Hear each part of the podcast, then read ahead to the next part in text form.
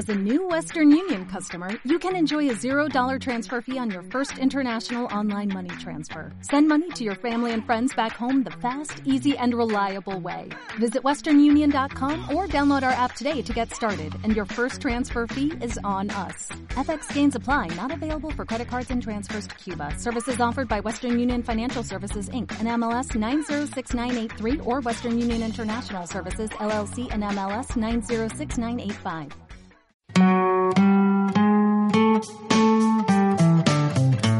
Hecho y Derecho. Un programa de la Escuela de Derecho de la Universidad de AFIT.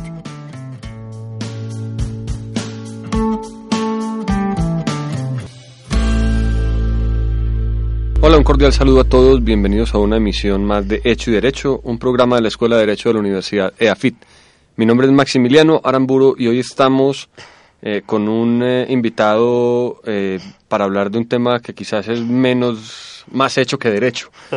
Eh, estamos con eh, Nicolás Ceballos y vamos a hablar hoy de, de ópera y derecho. Es decir, vamos a, a- a cumplir una de esas promesas que nos hacíamos al iniciar las primeras emisiones de, de este programa, de, de ver cómo se conecta el derecho no solamente con nuestra vida cotidiana eh, como, como eh, ciudadanos, eh, hemos hecho algunas cosas de eso, contar un poco la historia de lo que hacemos en EAFIT, sino también cómo se conecta eh, el, el- derecho con, con lo que hacemos, con lo que oímos, con, con la vida misma. Y vamos a hablar hoy con, con un experto en, en ópera y, y en derecho, Nicolás Ceballos, que es eh, abogado de la Universidad de AFIT, con estudios de maestría en historia de la, de la Universidad Nacional, eh, profesor de, de- de la Escuela de Derecho de la Universidad eh, EAFIT y un experto y gran aficionado eh, a la ópera. Nicolás, bienvenido a Hecho y Derecho. Muchas gracias, Maximiliano. Me alegra mucho esta invitación. Bueno, pues hablemos, Nicolás, de, de- de la ópera. La ópera, digamos, como música culta, eh, no es que pudiéramos decir que tiene un arraigo popular en- entre nosotros, en, en nuestra, en nuestra cultura. Eh, ¿Por qué hablar de ópera en, en- nuestra época? Em, a ver, porque eh, hay, hay óperas que sí alcanz- alcanzan, o fragmentos de óperas que sí han alcanzado a trascender lo popular. Hay melodías de muchas óperas de Verdi o de Puccini o de Wagner que cualquiera reconoce y que escuches. Ah, es que yo no sabía que esto era ópera. Ah, esto lo he oído toda la vida. Esta sí me gusta. Entonces, eh, tal vez sí hay algo de, de popular ahí, aunque uno no se, La, la- la ópera no es aburrida ni es de smoking. no, creo que no, y, y- y cada vez lo es menos, y cada vez es un, un asunto más mediático y, más eh, fácil de acceder, por ejemplo, por los medios digitales. Mm, Entonces, eh, como es fácil de acceder, como tampoco puede hacerse esa clasificación de que no sea eh, popular, es bueno hablar de ópera, pues porque eso es un fenómeno, es una manifestación artística todavía vigente y que creo que tiene mucho que contarnos sobre la condición humana y eso siempre a un abogado creo que le interesará o le debe interesar.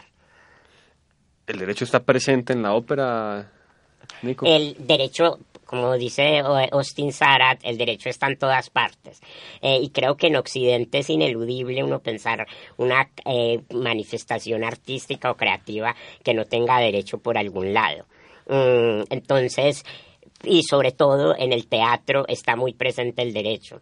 El derecho es Y no estamos hablando solamente, digamos, de los contratos de los artistas, ¿no? Que, no solamente que que- posiblemente ahí no está. que también es un problema y de los y de los divorcios y de las eh, sí, de las peleas y demás que también está allí Mm, entonces está presente como en muchas otras manifestaciones artísticas y la ópera como teatro musical como teatro hecho teatro en música Eh, el teatro eh, y el, el, siempre ha caminado de la mano del derecho ¿cierto? el derecho eh, recordemos que en la antigua Atenas se inventó la la obra fundadora del, del teatro, el- la Orestiada, termina cuando Palas Atenea le regala a los atenienses un tribunal para que las Euménides no, per- no persigan a los culpables, ¿cierto? Entonces casi que el- el- la primera así, manifestación teatral es hablar del derecho. Entonces, y desde ahí no se han separado. Claro, el, el derecho, el derecho el, ejercicio del derecho como juicio eh, tiene mucha representación teatral y no faltan las teorizaciones sobre, sobre la administración de justicia como una como una representación teatral, incluso el derecho como juego, incluso también, también hay, hay, mucho ahí. Por supuesto, sí, eh, sí, entonces también, sí, el derecho a su vez es una, una, una forma casi teatral y una forma casi teatral y de eso entonces también se vale, se vuelve a valer el teatro. Creo que ha habido como una eh, retroalimentación mutua entre, entre esas dos categorías tan ajenas de la vida en principio. ¿El, el, el derecho y la música también tienen lo suyo? ¿Tienen...? es menos evidente la relación, pero creo que sí. Eh, sobre todo esta música que llamamos bueno, clásica, culta o académica, pues se expresa a través de unas formas muy definidas, ¿cierto? La belleza de de una fuga de Bach está en que respeta eh, unas formas casi, casi matemáticas de, de, de, desarrollo de toda la melodía, la armonía y el ritmo. Y eso, por supuesto, un abogado lo tiene claro, pues la justicia se expresa a través del seguimiento riguroso de unas formas. De hecho, pues esa expresión en inglés, el fairness, pues fair como justo y bello, eh, nos remite a esa idea, ¿cierto? La justicia y la belleza se manifiestan precisamente por el seguimiento de unas formas. Aunque las interpretaciones puedan, puedan eh, ser divergentes. Digamos, hay un clásico texto de, de Jerome Frank sobre la interpretación que se vale de la, de la metáfora de la música, eh, justamente. Por supuesto, ¿cierto? Entonces creo que ahí también tenemos otro parecido. Ahí también tenemos otro parecido. Hay, hay un creador, un legislador eh, que hace una obra que pensamos bella y, digamos, ya queda emancipada, ya queda ah, en las manos de los eh, intérpretes que no sabemos si la van a pervertir o la podrán volver más bella. Además, ahí hay directores e intérpretes mm, propiamente dichos, o el, director también entra en la categoría de intérprete de alguna manera. Yo creo que también es un intérprete, si el director interpreta, e interpreta, si, estamos en sentido, si en sentido estricto, ¿qué quiere él decir con una obra? El derecho está presente, decimos, en, en, en, la música eh, y en el y en el y en el teatro en, términos en términos generales pues eh, eso nos da eh, una especie de introducción a estos temas que de, los que de los que vamos a hablar. Eh, sin embargo Nico también hay ausencia de derecho en, en, la música y en la ópera. Creo que esa primera relación entre el derecho y la ópera es cuando el derecho no está. No sé si se puede hablar de una relación de ausencia y es una relación de ausencia porque unos dos temas eh, comunes, dos tópicos de la ópera son el perdón y la venganza. ¿Cierto? El perdón eh, no solo personal, sino el perdón, digamos, estatal o real. Em, el, tema del perdón fue sobre todo muy abordado en la ópera del siglo XVIII. Eh, casi todas las óperas de Mozart terminan con un soberano perdonando las culpas y las transgresiones de sus súbditos o, en uno de esos casos del que ahorita hablaremos, los súbditos perdonando las agresiones de su señor. Claro, ahí digamos no, es el derecho tal como lo concebimos hoy, digamos no el, contradictorio y todo, sino el, el, derecho de esa época. Claro, es el derecho de esa época, pero es además, eh, como decía, una ausencia del derecho, porque es el soberano que pasa por encima de su ley, de su misma ley, para mostrarse él personalmente, para mostrar la gracia, eh, mostrar todo el derroche de poder que pueda tener. Soberano juez y padre, pues ahí hay ese soberano, eh, ese soberano juez, sí, el juez que del que hablará más en, en la ópera del Cid también. Eh, entonces, claro, y además, digamos, en Mozart uno puede pensar, atreverse a imaginarse que em, la, la, simultaneidad de sus óperas con la Revolución Francesa. Hay un, un sistema estatal y jurídico que está haciendo aguas en el resto de Europa y en sus óperas muestra cómo pues, el derecho llega a su límite y no queda más que el perdón para mantener el poder, quizá. Ni siquiera la armonía, el poder ni siquiera la armonía, el poder, porque, porque claro, es una, una aparente armonía, pero uno no sabe después de esos perdones generalizados eh, qué seguirá. Eh, ¿Cuál, cuál de, de, todas estas eh, óperas o piezas que, que, pueden tener la, la, venganza y el perdón como, como motivo, cuáles destacarías? no, creo que el, del tema del perdón, eh, la clemenza de Tito de Mozart es, es como esa cúspide de, esa idea, además, ilustrada y casi llegando al límite de la ilustración sobre el perdón. El tema de la venganza es mucho más recurrente, sobre todo en el siglo XIX, en la, en la ópera italiana romántica. Eh, es un que desde allí, y no sé si desde antes, viene esa eh, relación tan eh, presente en todos que tenemos entre lo italiano y la idea de venganza, la vendetta, palabra universalmente aceptada para hablar de, venganza. Eh, entonces casi todas las óperas, sobre todo de Verdi, pues Verdi se escribe con B de vendetta, se ha dicho, tienen ese tema ahí central, que también es una ausencia del derecho. También uno lo podría leer como una como una angustia frente a ese, eh, eh, Italia que estaba en proceso de unificación, que estaba buscando un Estado. Claro, mm. claro, estaba, digamos, toda la, la, crisis de la monarquía Por supuesto, la crisis de la monarquía, entonces estaban buscando Estado y el, es un tema recurrente. Hay una, eh, digamos, alguna que además es de mis preferidas, el, la ópera Rigoletto, muestra la venganza frente al poderoso porque la venganza no solamente digamos, es horizontal, sino también una forma de los débiles de obtener justicia frente a un poderoso al cual se sabe no se le aplicará la ley, frente a, que es inmune al, derecho. Ah, ah, eh, ¿Qué tal si escuchamos entonces en, algo de, de, Rigoletto justamente? Escuchemos el, dueto, el dúo Si Vendetta de la ópera Rigoletto, eh, interpretado por Dimitri Borovstovsky y Nadine Sierra. Escuchem, escuchémoslo, estrenemos la, la música en hecho y derecho.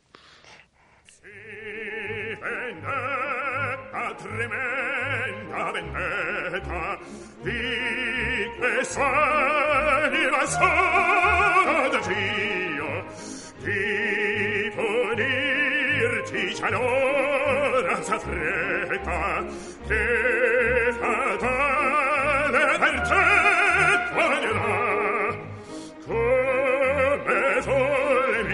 scagliato da Dio come sole mi hai scagliato da Dio. E colpire il saprà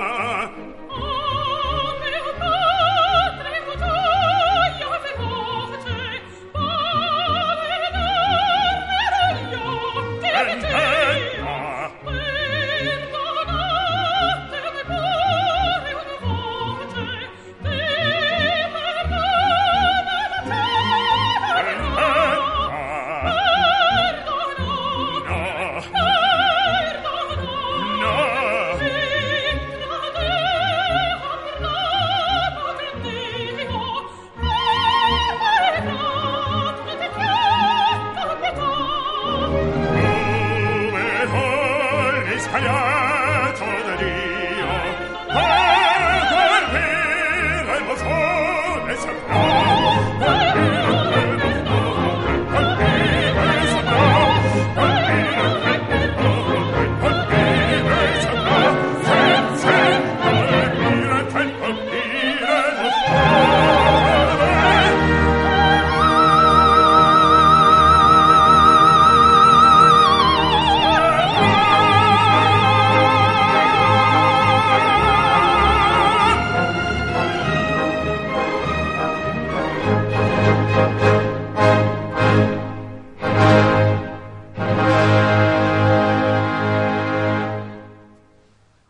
¿qué oímos en Si Vendetta?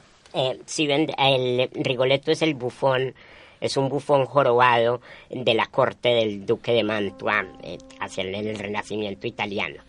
Em, y la, la obra está basada en una obra de la ópera, esta ópera está basada en una obra de Víctor Hugo que originalmente hablaba del rey Francisco I de Francia, pero la por problemas de censura eh, estaba muy mal visto representar a un rey como libertino en, en, una ópera en Italia, entonces el libretista de Verdi, Francesco Piave, lo cambia por un duque como para rebajarle el rango y que no sea tan horrible. Este es un duque libertino que se aprovecha de las esposas y las hijas de los demás cortesanos, eh, con el, teniendo como de alcahuete y de, eh, a, su bufón jorobado.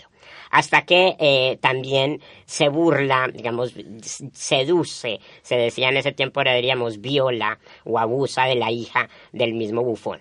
Eh, entonces el bufón, como no tiene como reclamar justicia para sí frente a su señor, frente al duque, jura vengarse.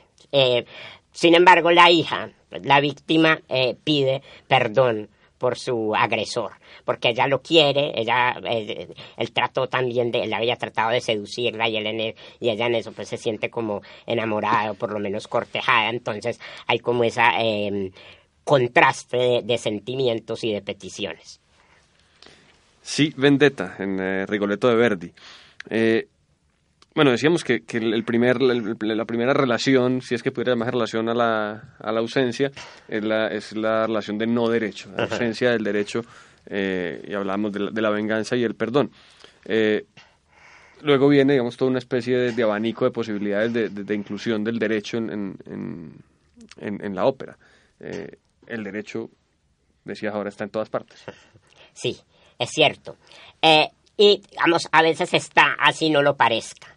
Entonces, eh, a veces, vamos, en el teatro, eh, sobre, por ejemplo en el teatro de Shakespeare, es muy común eh, encontrar obras que así no hablen de derecho. En Shakespeare hay muchas obras que hablan de derecho, pero hay unas que no utilizan expresiones jurídicas o que no hablan de juicios, pero que están permeadas por el derecho, por ejemplo, en su estructura. Y hay óperas, digamos, el, concretamente el, el Otelo, de Verdi basado en la obra de Shakespeare es una obra que tiene un formato eh, judicial o una forma forense.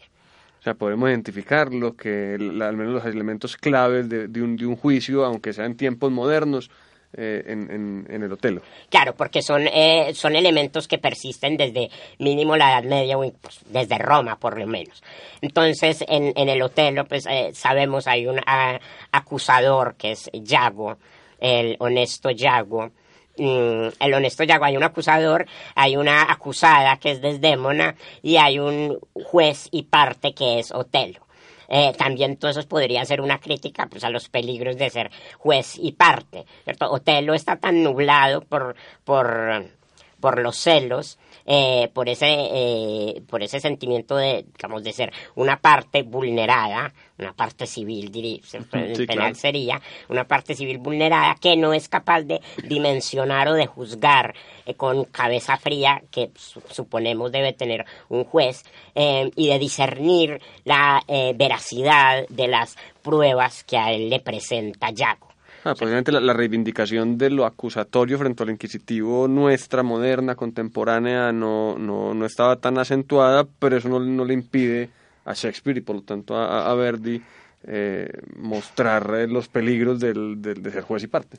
Claro, que son peligros morales que se habían mostrado eh, pues desde que hay sistemas inquisitivos, ¿cierto? Ya eso es una intuición que se tenía, ¿cierto? ¿Oímos algo de, de, Otelo? Sí, escuchemos eh, el trozo, eh, era la noche de Otelo de Verdi, que es en el momento en que Yago, el honesto Yago, aquí interpretado por Leo Nucci, Em, le muestra, digamos, le cuenta a Otelo cómo eh, él escucha dormir, él escucha que Rodrigo en su que Casio en sus sueños habla de Desdémona y cómo él le encuentra el pañuelito, el famoso pañuelo eh, que le pertenecía a Desdémona, es decir, cómo, como muestra eh, esa prueba falsa que sembró en Yago eh, y como se las hace Derecho probatorio, además, cadena de custodia. Sí, por supuesto, por supuesto, o sea, eh, tema de Maximiliano. Eh, entonces aquí en este momento le endulza el oído y mm, como por el tema, de, vamos, notaremos como en el, en el tono dulce de la voz de Yago, cómo logra ser persuasivo. Entonces es, era la noche del Otelo de Berti. Era la canto con interrotte voci tradia l'intimo incanto ed apra lente rentemo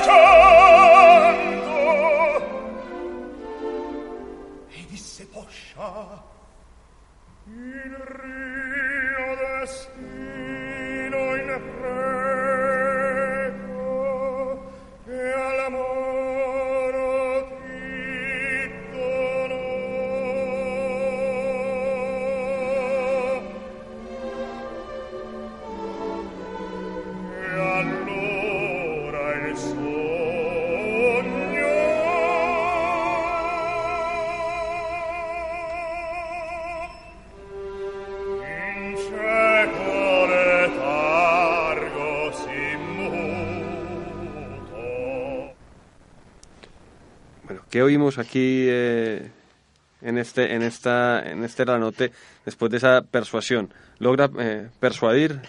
Eh, Yago logra, por supuesto, persuadir completamente a Otelo, que queda convencido de que Desdemona eh, lo, engaña. Desdemona es llamada a descargos. eh, ella le explica, pero como ella ni siquiera, o sea, la acusación es tan absurda que para ella ni siquiera tiene sentido defenderse.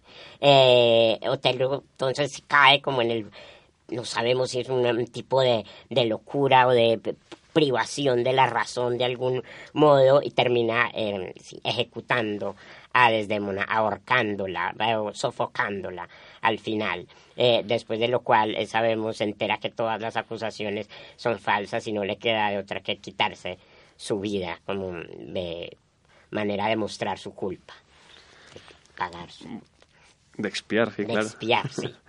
Estamos hablando del el derecho está está en todas partes y, y hablamos de la estructura forense del drama hace un segundo. También hemos, hemos mencionado en algún momento eh, las relaciones del, del derecho con el con el poder en la ópera. Sí, eh, el, el derecho toma también del teatro esa preocupación por el poder, una preocupación digamos, filosófica jurídica o de filosofía jurídica y política de eh, pues, cuáles son los límites de un poderoso y cuál es el derecho que le asiste a los súbditos de, para resistirse. Em, esta idea pues, también está muy presente en Verdi, que la toma a menudo de Shakespeare. En las obras incluso históricas de Shakespeare, que no hablan de derecho, pues son muy jurídicas en el sentido de eh, que se plantean el problema de, eh, pues, podemos los súbditos eh, hacer justicia frente al monarca, eh, hacer, digamos, reclamarle, deponerlo, matarlo. Entonces el, el, el- derecho, este asunto tan eh, medieval y, y, y como escolástico del tiranicidio, está presente en Shakespeare y lo retoma eh, Verdi a menudo. Ah, estaba finalmente Vittorio Emanuele, seguramente. Por supuesto, el, Eh, claro, eh, eh, Verdi seguramente disfrazaba, ponía un personaje. Eh, más que más que de Vittorio Emanuele eh, que digamos cuyo régimen apoyó Verdi eh, es el- lo que hubo antes digamos la monarquía austriaca que dominaba la parte norte de mm, de Italia. Entonces, eh, a menudo hay un llamado, o se interpretaron las óperas de Verdi como un llamado a la sublevación frente a ese régimen extranjero. Además de, de, de Verdi que mencionabas, ¿qué más destacarías? En, como con esa relación patri- em, derecho y derecho y poder. ¿Qué, qué otro tipo de, de óperas pudiera haber? vamos, sobre todo frente al problema sí, de la de la sublevación, el, em, el, el siglo XIX, esta primera mitad la primera mitad del siglo XIX, bueno, y también la segunda, es rica en, llamados, en, nacionalismos, ¿cierto? Nacionalismos en, en llamados a la unidad de un pueblo frente al poder, entonces eh, también en, digamos, las óperas eslavas, eh, checas, eh, por ejemplo, de Smetana o de Janacek son un llamado como, bueno, nosotros somos un pueblo, y así no hablen directamente del poder, eh, son em, una manera de inventar, de inventar o de crear, de recrear símbolos nacionales. Entonces eso no solo, es, no solo está en Verdi, por supuesto. ¿Y cuál vamos a oír entonces? Pero vamos a oír un pedazo de Verdi em, de la ópera Macbeth, mm, el coro de los refugiados escoceses. Les llama Patria Opresa.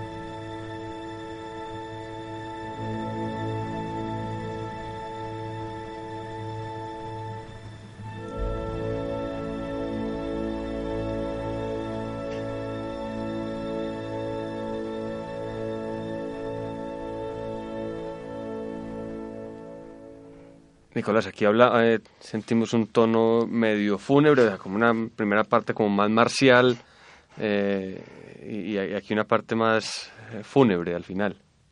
Por supuesto, porque hay una guerra, es la guerra de los eh, opositores al tirano Macbeth. Entonces hay un elemento marcial, estamos también en un, sí, en un, en un, en un campamento militar que también sirve de campamento de refugiado para los que eh, huyen de Escocia, de, de, huyen de la tiranía de Macbeth. Y entonces hay un lamento grupal, que en la ópera se permite eso como un coro, eh, de, los, de estos escoceses lamentando, quejándose por su patria oprimida. Eh, digamos, de cómo, su patria, de cómo duele ver la patria en manos de un tirano. Mm. Bueno, esa es una figura además también recurrente en la, en la ópera, ¿no? El del tirano, por supuesto. Pues aparte de que es una, una aparte de que es un, motivo un motivo para hacer mucho drama, pues una fuente inagotable de dramas, una tiranía. Eh, entonces, una tiranía es además una manera de mandar mensajes políticos que estaban eh, muy en boga, sobre todo en este siglo, en este siglo XIX, ¿cierto? Unas eh, monarquías todavía absolutistas que se em, eh, se resistían a desaparecer, pero una cantidad de eh, intelectuales liberales o incluso pues, socialistas o de otras eh, tendencias radicales que están desde ese momento tratando de desaparecer o de combatir estos estados. Nicolás Ceballos, abogado, historiador en serio o aficionado, ahí como a caballo entre las dos cosas. Algo así. Eh, y, experto en, ópera, además ha hecho unos comentarios a, los conciertos con, nuestro colega y amigo Manuel Oviedo, también aquí en la, en, la ciudad de, Medellín, antes de los, de los conciertos de la, de la Filarmónica. Eh, valga la cuña. Valga la cuña. Eh, pues hemos estado hablando de, ópera y derecho, hemos tenido unos ejemplos aquí estrenando música en nuestro programa. casualmente todos, todos de Verdi, Rigoletto, Otelo y Macbeth. Eh, de, Verdi. Eh, ¿Qué tal si nos vemos en una próxima ocasión? Hacemos una segunda parte de este programa eh, con los distintos escenarios jurídicos. Me parece muy bien, yo encantado. Bueno, pues Nicolás, muchas gracias por habernos acompañado en, en, Hecho y Derecho. y a ustedes, amigos, nos vemos en una próxima ocasión. Yo soy Maximiliano Aramburo, en el control Alejandra Lopera. Nos escuchamos.